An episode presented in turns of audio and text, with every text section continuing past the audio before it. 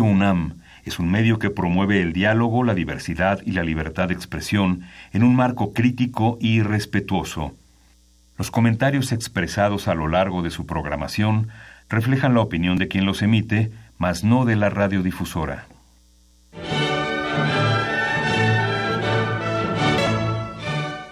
Diálogo jurídico. Derecho, cultura y humanismo. Programa a cargo del maestro Eduardo Luis Fejer.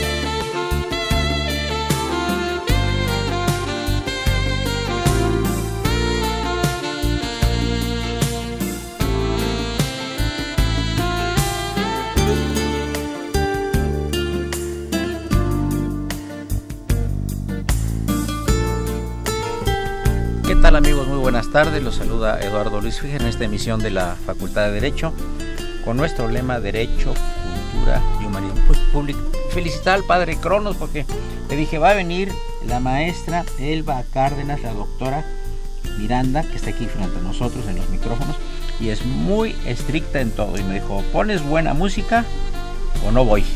Espero que te hayamos eh, complacido, querida Elba.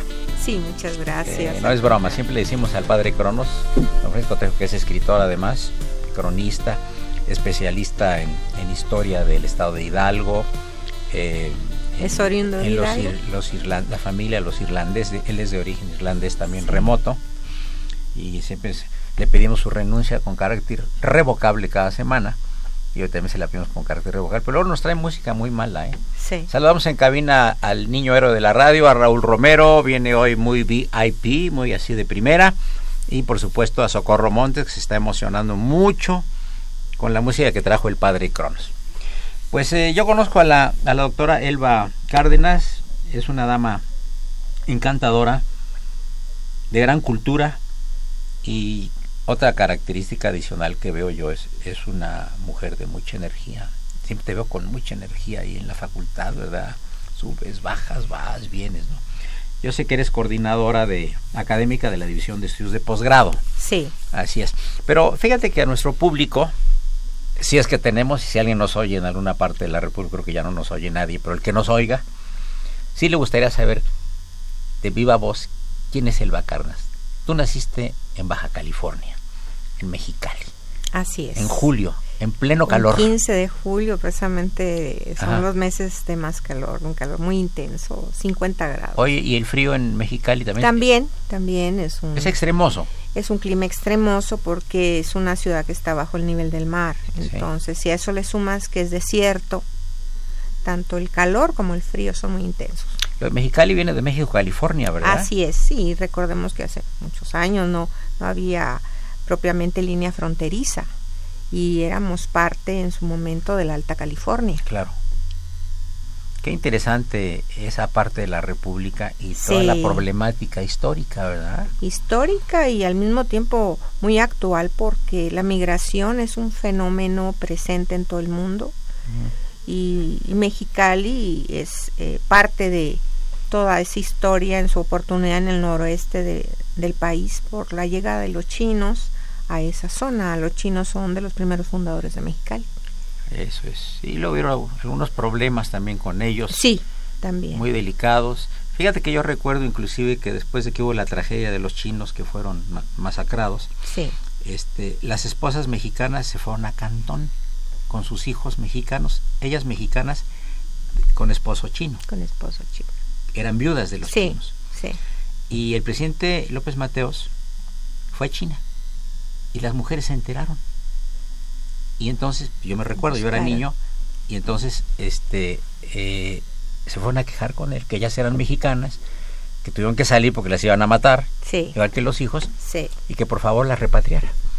Y les mandó un barco el presidente López Mateos, y las regresaron nuevamente a, a Baja California, a Sinaloa sí. y a Sonora, porque, Así porque hay es. una etnia china en México, hay Sí. una etnia de, de origen africano también. ¿no? También, también, y, y también hay rusos en Ensenada. ¿Ah, sí? Sí, en Ensenada. Yo creo que la, la, la, la- la- el papá de la gobernadora de. Sonora, ¿no? ella es Pavlovich, pues Es tiene un Pavlovich. apellido ruso Sí, polaco. Sí, sí, sí, hay familias con ese origen allá en- Ya. en el norte del país. Muy, muy integradas, ¿verdad? Sí, totalmente. Totalmente. Totalmente integradas Ahora, familias. por ejemplo, esta migración de haitianos, ¿no? Que había unos también, haitianos. eso ¿Los tienen es ustedes también ahí en, en Mexicali y en Tijuana. Sí, ¿verdad? Sí.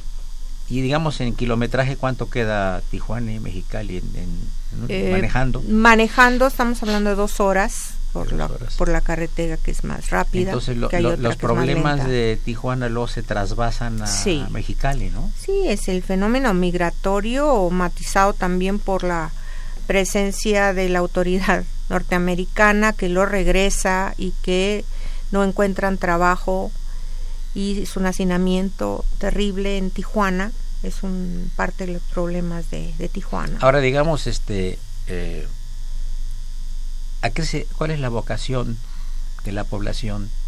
¿A qué se dedica la población de Mexicali mayoritariamente? En este momento tiene mayor énfasis en cuestiones empresariales. Eh, hubo un tiempo que era agricultura. Es una década muy importante cuando el algodón se le denominaba el oro blanco. Soy la región de la laguna Sí. más la región del Valle de Mexicali eran los que aportaban eh, la mayor parte del algodón de este país que además exportaba. Después viene una crisis severa cuando cae el precio del algodón debido a que surgen otras telas, las telas sintéticas. De ahí que el Valle de Mexicali cae drásticamente, aunado al problema de la salinidad del valle por el río Colorado, Claro. que Estados Unidos nos estaba mandando a través del río agua pero con sal. Y eso dañó muchísimo los, los terrenos. Ya Mexicali no es considerado como el valle agrícola tan próspero que fue. Entonces ahora es más manufacturero, están las maquiladoras también, que dan empleo a muchísimas mujeres, aunque también ha venido a decaer un poco por los problemas que se han dado con las situaciones de Ciudad Juárez también. ¿Y la cuestión de inseguridad en Mexicali? También ah, es un problema serio, igual que lo es en Tijuana. Eh, son ciudades que, como se sabe, pues es un trasiego de droga, Sí. de armas, y eso ha originado este tipo de situaciones graves. Entonces tú terminaste. Elba Cárdenas, en la, la preparatoria ya en... La preparatoria y la licenciatura en Derecho en la Facultad de Derecho de la Universidad Autónoma de Baja California. a la licenciatura. Sí. Y ya te viniste luego a doctorar a México. Sí, sí, ese fue mi sueño dorado de venir a la UNAM, Claro. la querida UNAM. Sí, claro. y, y afortunadamente lo logré. Fue un esfuerzo, digamos, especial, si se puede decir así, porque en, en mi época todavía las mujeres no nos daban tanto apoyo como para salir del Estado y además estar lejos de la familia. Sí, me imagino que es una situación un poquito difícil. Además, es un cambio inclusive cultural, ¿verdad? Sí, drástico. Muy radical porque la forma de ser de la gente del norte es un poco diferente a la Sí. del Valle de México y Así las es, costumbres, las costumbres. la forma de hablar y todo lo demás. Sí, ¿no? inclusive. Ajá, y, y pero yo sé, por- porque tengo muchísimos amigos, que, que fuiste espléndidamente bien recibida por la comunidad universitaria, especialmente los del doctorado, ¿no? Sí, porque éramos además muy pocas mujeres. Ajá, En mi generación éramos dos mujeres. Nada más. Nada más. Entonces sí, yo tengo ese recuerdo de mis compañeros que todos eran muy atentos con nosotras porque éramos las únicas mujeres y teníamos mucha deferencia por parte de ellos. ¿Y tu tesis doctoral eh, sobre qué versó? Sobre la universidad. A ver, platícanos un poco, está interesante. Sí, es un tema que también me apasiona, que es eh, la problemática jurídica de la universidad pública y privada en México. Ese fue el tema. Y me parece que sigue siendo vigente. Me parece que hay muchos aspectos todavía que no nos quedan muy claros en el marco legal para unas y para otras, ¿no? Para las Y digamos, y eh, tu conclusión era, por ejemplo, hacer alguna reforma legislativa o del reglamento, del estatuto universitario y demás. Sí, ¿Para exactamente. qué la reforma? Sí, porque además en ese tiempo estoy ubicándome en la época en que el rector Soberón proponía un apartado C. Sí, sí, sé, recuerdas que el régimen laboral no estaba definido para los trabajadores universitarios. Entonces yo sí era proclive a, fomentar o impulsar e, ese apartado C. A mí me parecía que no había que incorporarlo en apartado A o en apartado E de nuestra constitución, sino destinarse a un apartado C, porque el trabajo académico, el trabajo de investigación requiere un abordaje distinto. ¿Cuántos profesores hay de Baja California ahorita en la facultad dando clase? De lo que yo tengo detectado, somos cinco incluyendo el Instituto de Investigaciones Jurídicas. ¿Quiénes son? En el Instituto de Investigaciones Jurídicas está el doctor Juan Vega. Ajá. Eh, está también el doctor Ferrer Magregor, que es de Tijuana, pero como sabemos en este momento presidente de la Corte Interamericana. Sí, puesto importantísimo. Sí, muy importante, un destacado. Muy, destacado, muy brillante, ¿verdad? Muy brillante, muy brillante. Y de nuestra parte, pues también en la facultad tenemos hay algunos maestros. Eh, Márquez Rábago, el doctor Márquez Rábago Muy es de brillante, ¿eh? Constitucionalista, ¿no? Sí. sí, claro. Qué bien. Y, bueno, pues una servidora que está ahí también. También está otro maestro, no recuerdo ahorita. Carrillo, ¿no? Ah, Carrillo. Agustín Carrillo, es de Ensenada también, sí, exactamente, sí. Sí, casi no, casi no tenemos. Médico, por ejemplo, eh, profesores de Yucatán, pues yo creo que tenemos dos que es Polanco Braga, si lo conoces, y el otro es eh, Enrique Tamayo, que pues es muy interesante porque el papá de Enrique Tamayo, que es profesor de la facultad, era piloto y era copiloto de Pedro Infante. Ah. Y ese día de la tragedia, ese, ese día de la tragedia, se subió al avión de Pedro Infante para regresarse a México. Sí. Pero pararon el avión de Pedro Infante y le dijeron, por favor, este que se baje el capitán Tamayo porque tiene otra otra cosa y mandaron a otro y en eso se pudo salvar pero tenía una gran amistad con, con sí, tenía una gran, una gran amistad él con, con, Pedro, Infante. es que Pedro Infante andaba sí, le gustaba en un avión allá en el, en el en, allá, en, la parte de, de, Yucatán. Sí. Oye, Elba, y eh, antes de pasar al, al, segundo segmento, segmento, amigo, le recuerdo que estamos platicando con la muy distinguida y brillantísima doctora Elba Cárdenas Miranda, quien es coordinadora académica de la División de Estudios de Posgrado preguntarte qué clase estás dando. En este semestre. ¿Qué, qué clase estás dando ahorita? Sí, tengo Derecho Familiar y también tengo la materia Instituciones de Derecho Familiar 1. Ajá. O sea que no, no derivaste tanto a lo que hiciste de la tesis, que era otro segmento jurídico, ¿verdad? Sí, realmente ha sido en los últimos años una inclinación más al derecho familiar, al derecho civil también. Por mi trabajo, yo estuve trabajando en el Sistema Nacional DIF, muchos años y me involucré mucho con el tema. ¿Quién era el director en tu época? En mi primera época eh, ¿Marco fue no? No, ya le tocó a Mario Luis Fuentes. Muy brillante también. Muy brillante, un hombre Serio, muy ¿verdad? Muy serio. Tiene un programa de radio y televisión. Sí, tiene un programa actualmente, Canal 11, y, y también miembro de Junta de Gobierno de la UNAM. Es un universitario muy comprometido también. Sí.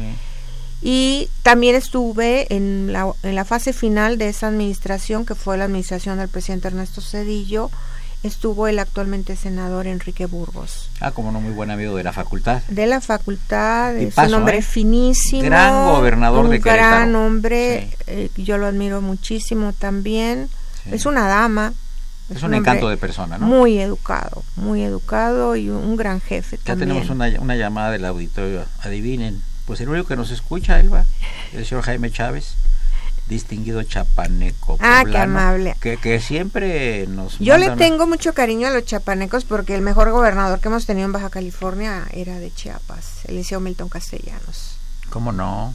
Ah, era chapaneco. Sí, era chapaneco. Ya está como en los tiempos de, de Carranza, ¿no? Que el mejor gobernador de Yucatán era de Sinaloa. sí, sí, porque además recuerda que el Estado era muy joven. Sí, Sigue siendo muy joven. Se erigió en el Estado en 1953, entonces. Pues amigos, llegamos a la primera parte del programa. Yo les recuerdo que está siendo eh, entrevistada por su servidor, la doctora Elba Cárdenas Miranda, quien es coordinadora académica de la División de Estudios de Posgrado eh, de nuestra facultad, distinguidísima y querida profesora. Y los teléfonos en el estudio, en cabina son el 5533 8989 y hacer un 850 52 688. Pero sorpresa, se apareció el fantasma, el señor Víctor Aguilar. Víctor Aguilar está haciendo el servicio eh, social aquí de por parte de la facultad, pero le pusimos el fantasma porque se aparece muy de vez en cuando, pero cuando se aparece lo saludamos con afecto. Amigos, continuamos en unos minutos. Esto es Radio UNAM, es el programa de la Facultad de Derecho.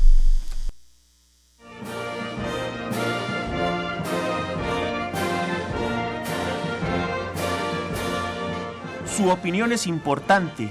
Comuníquese. Nuestro número 5536 8989. Del interior de la República 01800 5052 688.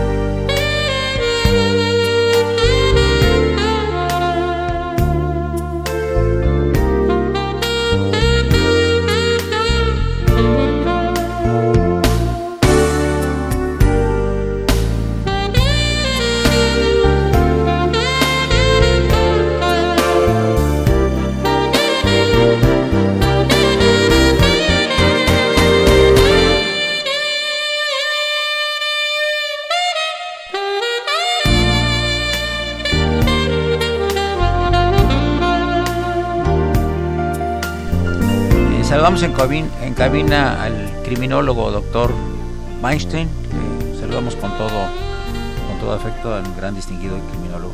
Pues una nota luctuosa, amigos, este, teníamos un, uh, un amigo del programa y de un servidor, el actor Fernando Almanza, que hablaba cada semana, venía a saludarnos. Era un hombre muy imaginativo y muy creativo, una excelente persona. Nos habló el señor Sergio Ramos Chaparro, indicando que lamentablemente en este mes, a principios de mes, se nos adelantó en el camino. Un recuerdo afectuoso, cariñoso para el arquitecto Fernando Almanza.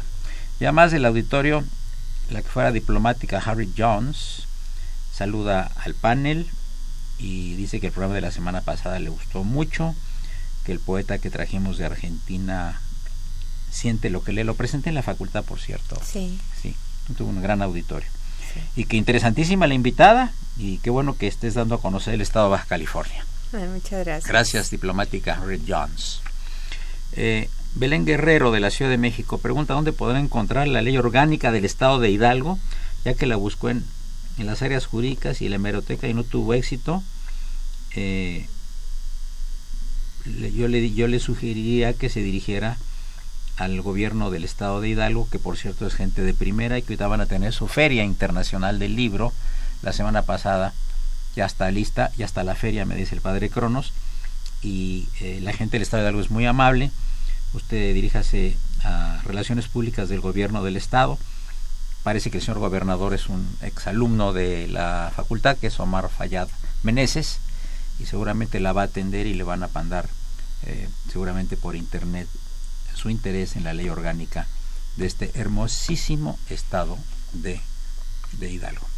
Y nos habla Hugo Arturo Solís de Ciudad Nezahualcóyotl, dice que la, el apellido Pavlovich, Pavlovich, según sabe él, es croata y que perteneció a un, eh, a un jesuita croata quien trazó el primer mapa de Baja California. Que por cierto hay un dato curioso, dicen que fue Hernán Cortés el que le dio el nombre, ¿no? Así es. Que se llama Cálida Fornax. Cálida Fornax u horno caliente, ¿verdad? Horno caliente. También sí. dicen que el mar de Cortés también. Sí, de ahí el nombre. De ahí, ¿verdad? Sí. Pues qué interesante la península. Bueno, ahora platícanos eh, tus actividades como coordinadora académica de la División de Estudios de Posgrado.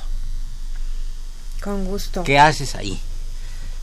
Es un posgrado que tiene reconocimiento a nivel nacional e internacional. CONACYT le otorgó en su oportunidad la denominación de Programa Nacional de Calidad. Eh, quiero hacer mención a esto y lo subrayo porque si bien es cierto que existen muchos posgrados ya actualmente en todo el país, tanto a nivel local como en la misma Ciudad de México, tenemos eh, esa distinción por parte de CONACYT. La maestría es eh, precisamente un programa nacional de calidad. Y eso implica que se puedan tener becas CONACYT, los chicos tienen becas CONACYT para estudiar, implica también que pueden estar eh, fuera del país, en las estancias académicas que, que puedan ellos gestionar, que puedan salir a impartir alguna conferencia fuera de nuestro país. Y estímulos muy importantes eh, como es eh, un monto de 20 mil pesos por pronta titulación. Entonces todo este esquema de maestría es importante y es una maestría que cada día se incrementa en función de este reconocimiento. También decirte con mucha satisfacción que es una planta de maestros muy destacados. Todos ellos son maestros muy distinguidos, algunos egresados de ahí la facultad, otros no, pero todos son maestros muy distinguidos. Es una planta de la cual nos sentimos orgullosos porque en general es, es el resultado que estamos buscando, la excelencia académica. Los alumnos eh, cada vez más, como decía hace un momento, en, en este año especialmente logramos incrementar matrícula. Y hay grupos que son grupos tanto en, en, en la sede de CEU como fuera, Sí. y fuera son a través de convenios que se celebran con diferentes instancias, como es el caso de la Suprema Corte de Justicia, como es el caso del INAI. Este año estamos iniciando con el Tribunal Superior de Justicia y a mí me corresponde coordinar todas estas actividades que estoy mencionando en el ámbito de maestría. Por lo que corresponde a doctorado, doctorado tiene las características que se desarrollan puede ser en cuatro años si la persona viene de licenciatura o en dos años si tiene maestría. Una pregunta, por ejemplo, para aclarar a nuestro auditorio. Eh, una persona termina eh, su licenciatura en la facultad, Sí, hace su examen profesional, luego tiene que hacer unos exámenes para entrar a la maestría si quiere Sí. maestría así es. X. Y ya cuando entra a la maestría, ya tiene oportunidad de recibir esta beca de CONACYT. O, Sí. o- o con qué, qué, Eh, sí, qué dependiendo el promedio que se tenga, Es estamos eh, hablando el problema de, de la licenciatura. de la licenciatura al tratar de ingresar a maestría, si tiene el promedio de 9 puede tramitar una beca con Menos CONACYT. Menos no. Es es el requisito para que CONACYT le dé una cantidad Una- mensual para que se dedique nada más a para estudiar, nada más. No pueden Exacto. trabajar en otra cosa ni nada. Así es. Entonces esa es una motivación importante. Claro, el monto de becas y cuántas becas se otorgan lo define CONACYT, no es algo en lo que nosotros podamos participar.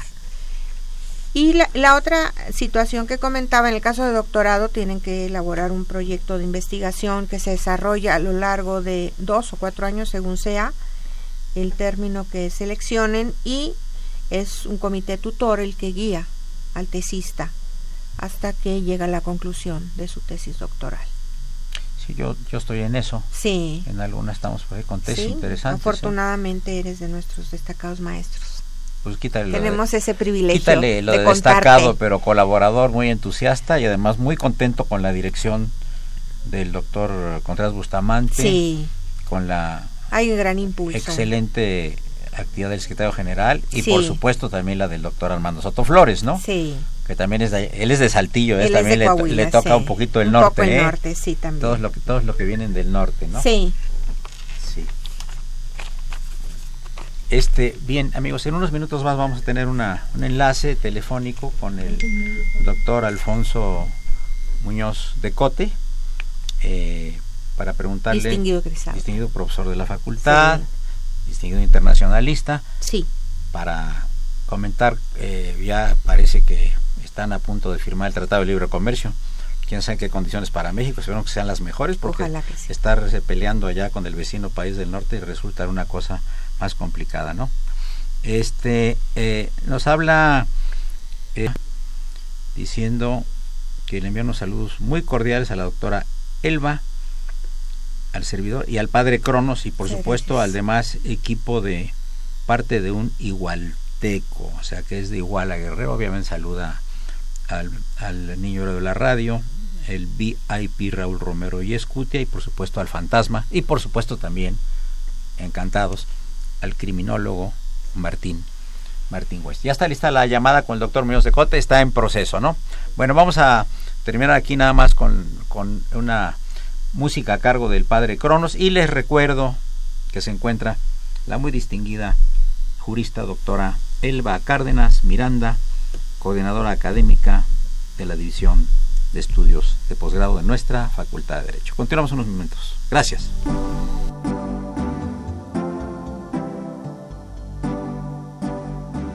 Está usted escuchando Diálogo Jurídico, Derecho, Cultura y Humanismo.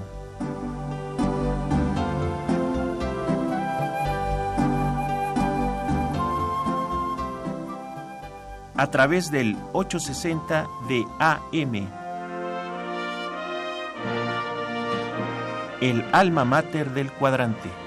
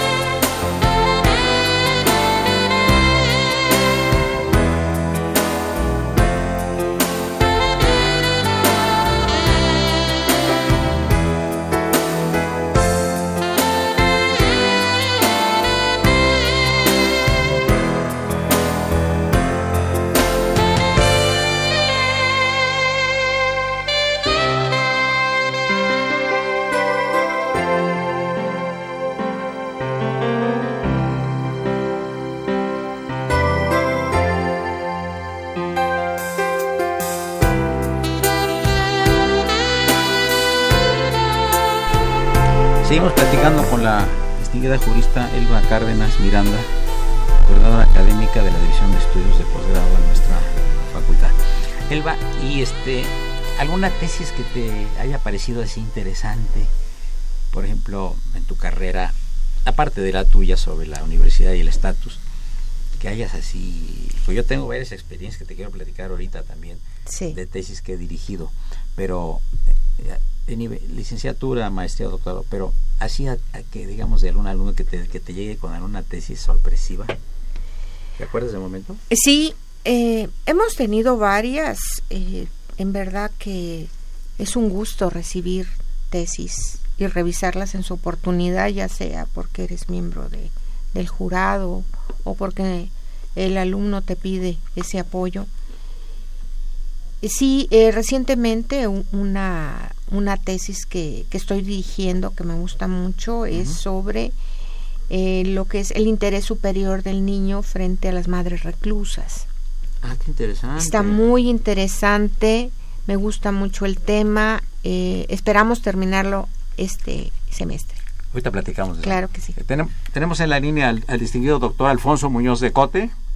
Buenas tardes, maestro. Bueno, Alfonso, A sus órdenes, no escucho nada. a sus órdenes. Bueno, No escucho nada. Ah, ah, ¿Es por aquí? bueno, bueno.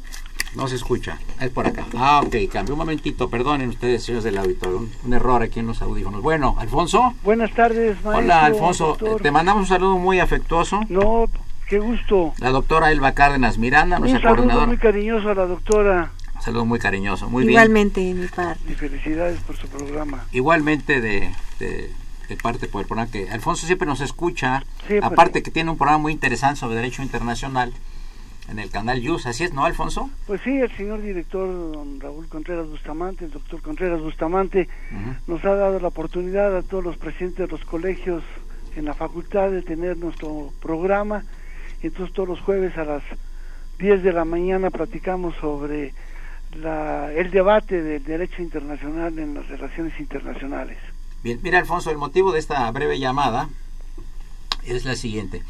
Parece que estamos en la- las postrimerías de la firma del Tratado de Libre Comercio eh, México, Estados Unidos, Canadá.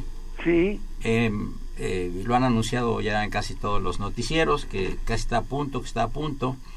Y, y, eh, estaba yo viendo que cuando no teníamos el Tratado de Libre Comercio en México, nuestras exportaciones eran de unos cuantos millones. sí, a Y ahora son miles de millones, ¿no? millones, sí. Así es. Este seguirá beneficiando a nuestro país la firma de este contrato, eh, eh, perdón, de este tratado. Tú lo sientes así, ya se quitaron algunas cláusulas que parece que eran un poco difíciles de sostener Sí. para el bien de México. Y tú como internacionalista de tantos años dar clase en la facultad, como presidente del Colegio de Profesores de Derecho Internacional, como vicepresidente de la Academia de Derecho Internacional, con tus actividades diplomáticas y políticas y académicas muy Gracias. reconocidas. ¿qué nos puede decir al respecto de manera breve? Pues mira, eh, es, este es un día de un gran acuerdo, como Sí. dijo el mismo presidente Trump Sí. en su texto tuiteó y también en sus comunicados de prensa. Se tuvo como a las 10, hace hora y media, una llamada larga de una llamada pública, una conferencia telefónica entre el presidente Peña Nieto y el presidente Trump, con el mejor acuerdo en sus voluntades. Eh, presentes estaban este, los secretarios de, de eh, Economía y Relaciones Relaciones Exteriores. y Economía Ujú. y el, el representante del presidente electo López Obrador Sí. Y la verdad este es un acuerdo muy importante en el cual le van se quiere llamar el acuerdo comercial México Estados Unidos. Hasta el viernes sabremos si eh, Canadá se pega a este acuerdo trilateral o si no queda como bilateral. El presidente Trump ha querido hacer acuerdos bilaterales desde hace mucho y la idea es pues simplificar el trato pero también al mismo tiempo este darle la importancia al segundo miembro comercial más importante que es México tanto de exportación como de importación. Muy bien. Oye, y este, bueno, eh, ahora te- falta también las, a- las aprobaciones, las, apro- y lo- las Ah, aprobaciones las de, aprobaciones al Senado. Ajá, y este pero pues ya es un trámite en donde a partir del próximo mes que empiezan las campañas en Estados Unidos para hacer la renovación del Congreso, pues esto es una bandera política muy importante de Trump, en donde pues puede quedarse con lo que tiene y pues dar buenas cuentas a su electorado, ¿no? Hay cuatro puntos que quedan pendientes, hay detallitos, letra chica, ¿no? El sunset que se decía que cada cinco años va a ser ahora cada 16 años. Ah, muy bien. Pero al sexto año se deben de sentar a la mesa. Bien. O sea, a lo mejor se puede pensar, en lugar de cinco se va a seis, pero son a 16 años. Qué bien. Pues, siempre en las relaciones, si hacemos las cuentas, queda en que es el próximo gobierno, del próximo gobierno, también de Estados Unidos, entonces pues les dejan la, la vía hasta la puerta. Se acaba la estacionalidad, la estacionalidad, eh, el tema automotriz, hasta ayer el tema más delicado era los pick-up, pero ya quedaron este, concluidos ese tema, y lo de la resolución de controversias, que un año uno y otro año otro, pues eh, creen que, que es muy justo este acuerdo eh, bilateral este, de Estados Unidos y, y México. Yo creo que esto nos da una confianza, el peso se ha ido hoy a 18 y pico, o sea, es un muy buen cierre para el presidente Peña Nieto y es un mejor comienzo para el presidente eh, electo López Obrador el próximo periodo de, de, diciembre. Pues yo te agradezco mucho, Alfonso, este, tus comentarios tan valiosos y ah. tanto la maestra Elba Cárdenas Miranda como un servidor te mandamos un muy afectuoso abrazo y nos estaremos viendo como de costumbre en la Facultad de Derecho y eventualmente tu escuchado programa de radio sobre gracias, Derecho Internacional. Muy amable, Lalo. Muy amable, doctor. La mejor de gracias, las tardes. doctora, muy amable. Muchas gracias, muchos saludos. ¿eh? Hasta gracias. luego, Gracias, un abrazo. Muchas gracias, muchas gracias. Continuamos con el corte musical a, par- a cargo del padre Cronos.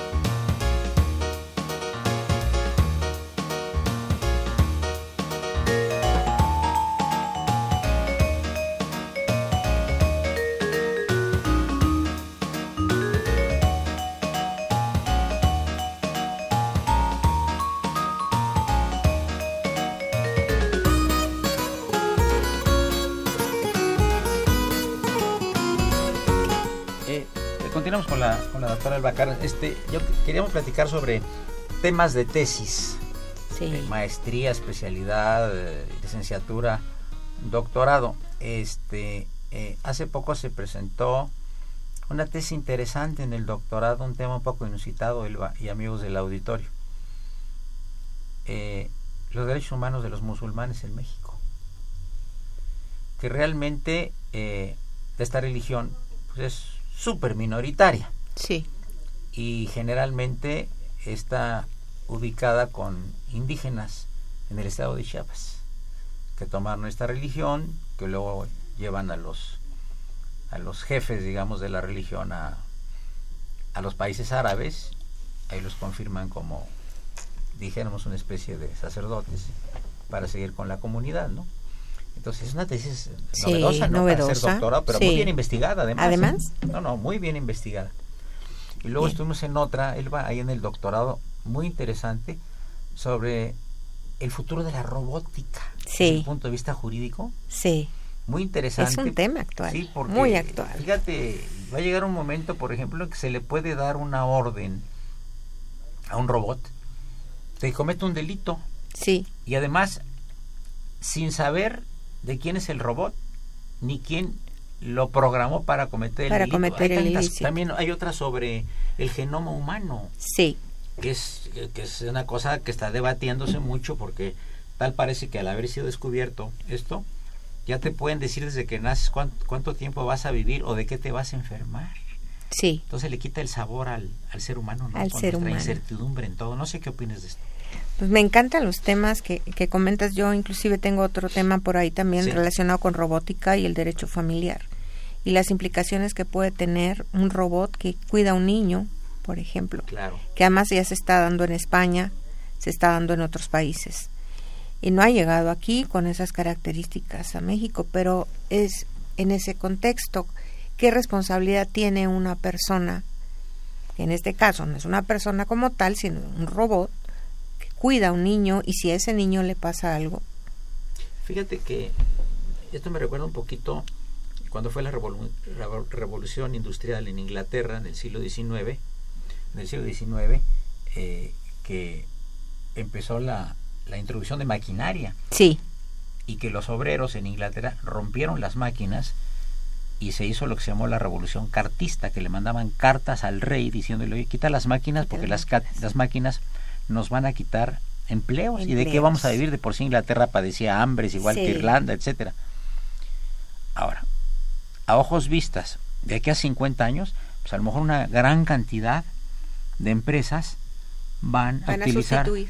robots. Sí, van a sustituir la El gerente robot, la secretaria que recibe es robot, Sí, y digo, esto viene, no sé, me gustaría eh, escuchar tu opinión, eh, que ya viene el, penúltimo corte, y ya nos contestas después, por favor, sobre qué pasará con las legislaciones futuras con relación a la aparición, entre otras cosas, de la robótica. ¿Qué va a pasar? ¿Qué tal, amigos, si escuchamos la, la docta contestación de la doctora Elba Cárdenas Miranda, coordinadora académica de la División de Estudios de Posgrado, después de este corte musical a cargo del padre Cronos.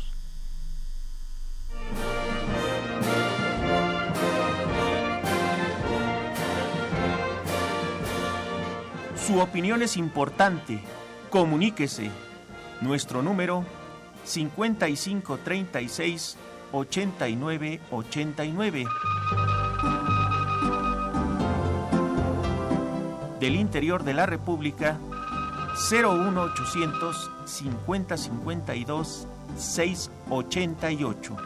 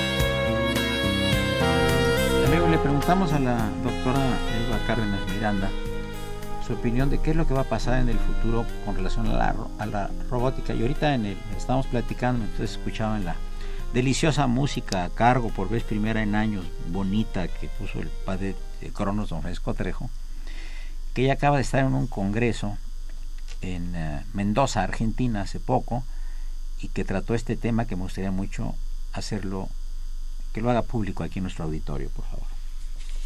Sí, gracias. Es un tema muy actual.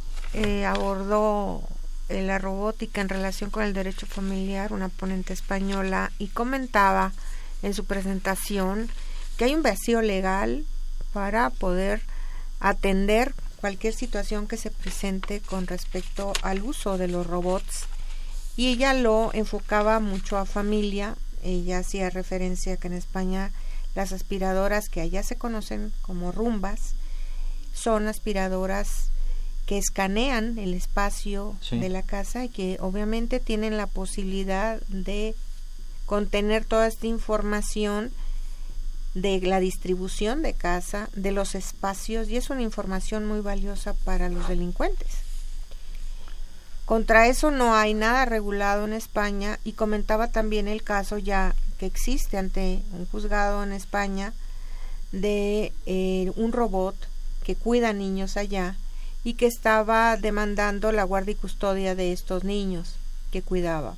Entonces, abrió la interrogante porque comentaba en este contexto qué va a pasar con el mundo si nos vamos a llenar de robots y el derecho todavía no ha logrado avanzar de tal suerte que pudiera enmarcar todo, todo lo que implica responsabilizarse de un manejo de, de robots y de lo que pudiera ser algún delito tal vez de algún robot o pudiera traer aparejado también el que se quieran apropiar de, de ciertos aspectos de la propia familia. Ahorita el problema de la información privada es, es, eh, es terrible. Es ¿eh? terrible. Ya ves en las tarjetas de crédito y sí. asaltos a, cibernéticos y los hackers y que el bitcoin. Y, es un mundo, pues yo creo que ni Julio Verne se lo imaginó, ¿eh? No, no, no. Tal vez en las caricaturas de supersónicos nunca avisoramos que un día va a llegar eso que podía pasar todo que esto. podía pasar todo esto. Sí, sí, Recordamos que estaba la robotina, que era la que atendía la casa y propiamente hacía la limpieza.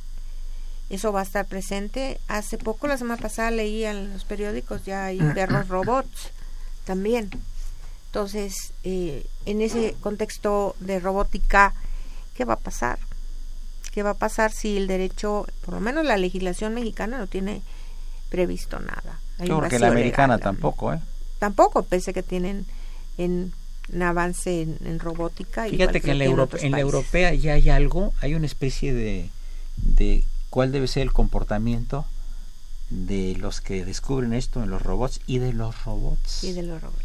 Sí, porque en la tesis doctoral de esta señorita que se recibió sobre, Sí, eh, no, no, eh, sí, que sobre, sobre el tema, habló sobre, sobre la legislación europea y nos enseñó un decálogo de buen comportamiento aprobado por cierta organización europea. El por, comportamiento por de lo los menos en el robots comportamiento. de los robots, de los robots ¿no? No sé, no- ¿A dónde va a llegar todo esto? ¿no? ¿Qué van a hacer de los eh, de tus nietos o tus bisnietos? ¿Verdad? Sí, Que se van a encontrar con un, un, eh, un mundo en el que todo se complica para simplificarlo y aparentemente. que implica un poquito la deshumanización, porque de alguna manera, por ejemplo, nos hemos vuelto todos adictos al, al celular. Sí, Si, no, si se te olvida el celular en tu casa como si te quitaran un riñón, no te sientes persona. De veras. Sí, nos Estamos tan acostumbrados. tan dependientes. Y si nos y si nos vemos, si analizamos el punto de vista, no sé qué opinas tú, sociológicamente o antropológica o psicológicamente, a la actual sociedad que tiene ya la cuestión de los aparatos estos inteligentes, ¿qué será un deseo de comunicarnos? Porque estamos esperando a una gente en un café y estamos viendo el... Antes leíamos el periódico, Sí. o veíamos pasar a la gente, y ahora estamos pegados a las noticias, Sí. que son instantáneas en todo el mundo, o en su defecto, eh, viendo imágenes o leyendo los periódicos desde aquí, ¿no? Y eso es un problema para los alumnos también. Yo cuando les Sí. pido que den la clase, que la investiguen, pues luego se basan nada más en el internet y tú y yo estudiamos en los libros. En los es muy libros, diferente muy al diferente. internet. A mí me parece, y es una opinión muy personal, que todos estos avances deberían de ser aprovechados de mejor manera, que son apoyos, son herramientas muy útiles, pero que no deben de sustituir los libros, por ejemplo.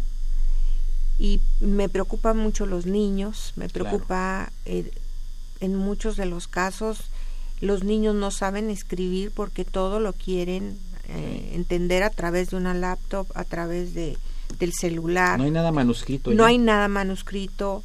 Inclusive nos pasa con nuestros alumnos, si anotas algo en el pizarrón, sacan el celular para tomar la foto. Sí. Ya no quieren escribir. Sí. Y se pierde la habilidad motriz. Sí, claro.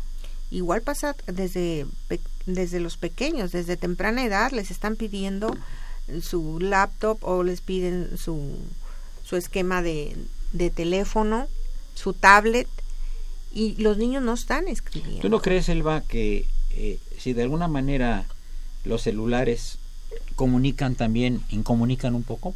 Porque luego se, vuelve, se, vuelve, muy impersonal la relación, ¿no? Totalmente. Se mandan mensajes, antes pues hablabas con la novia por teléfono. Y escuchar la voz es algo motivante. A mí me gusta mucho hablar por teléfono, por escuchar la voz de la persona. Claro, el interlocutor. el interlocutor, hay, hay, hay una, una comunicación verbal presente que no se tiene a través de correo electrónico, que no se tiene a través de mensajes a través del teléfono. ¿A dónde nos va a llevar esto? Como se ha dicho, yo creo que habrá un renacer en algún momento.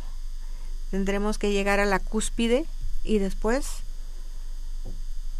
es, esa curva de aprendizaje que tenemos actualmente tendrá que transformarse. Yo así lo considero, porque hay mucha deshumanización. Ahora, como de costumbre históricamente, también la cuestión cibernética se está aprovechando para las guerras. Así Ahora ya es. no quieren mandar soldados, bueno, que qué bueno que no manden soldados, pero luego las, las máquinas cibernéticas son muy destructivas y ya eh, ubican un punto en el territorio y le dan le aplanan el botón y te mandan una bomba, Así es. ¿no? Sí, es, es el avance entre comillas del hombre porque por otro lado hay retroceso. Es opinión personal. O sea, digamos, estamos en una paradoja frente al futuro, Frente al futuro, sí. que es muy delicada. Es muy delicada y, y no sabemos qué vamos a heredar a nuestros nietos. Bien, pues aquí nos está haciendo la seña ya el padre Cronos, que está terminando ya esta gratísima conversación con la doctora Elba Cárdenas Miranda, coordinadora académica de la División de Estudios de Posgrado y una muy distinguida jurista y encantadora amiga. Muchísimas gracias, Eh, al contrario. Muchas gracias por tu presencia en estos micrófonos de la Facultad de Derecho de Radio UNAM. Y saludamos con el cariño de siempre a Socorrito Montes, quien se hizo cargo de la operación. La imagen siempre grata del padre, bueno, no siempre tan grata, porque algunos lunes eh, es una imagen ingrata de la música, pero él es muy grato y además es un hombre de mucha cultura. Gracias, padre Cronos, por la información que siempre nos, nos proporcionas y la producción del programa. Ahí está en producción Raúl Romero eh, Escutia, ahora quiere que se le diga Raúl Romero Escutia VIP, es, es un anglicismo, ¿verdad? Very important person. Y desde luego la aparición, poca, casi una epifanía nunca antes suscitada por quien está haciendo aquí el servicio social, que es Víctor Aguilar, el fantasma. Y saludamos también, con el gusto de siempre, al doctor Martín Weinstein, quien es un distinguido criminólogo. Yo les deseo la mejor de las tardes, continúen en la programación de Radio Universidad y pues que la pasen bien. Muchas gracias, Elba. Al contrario, muchas gracias por la distinción. Gracias.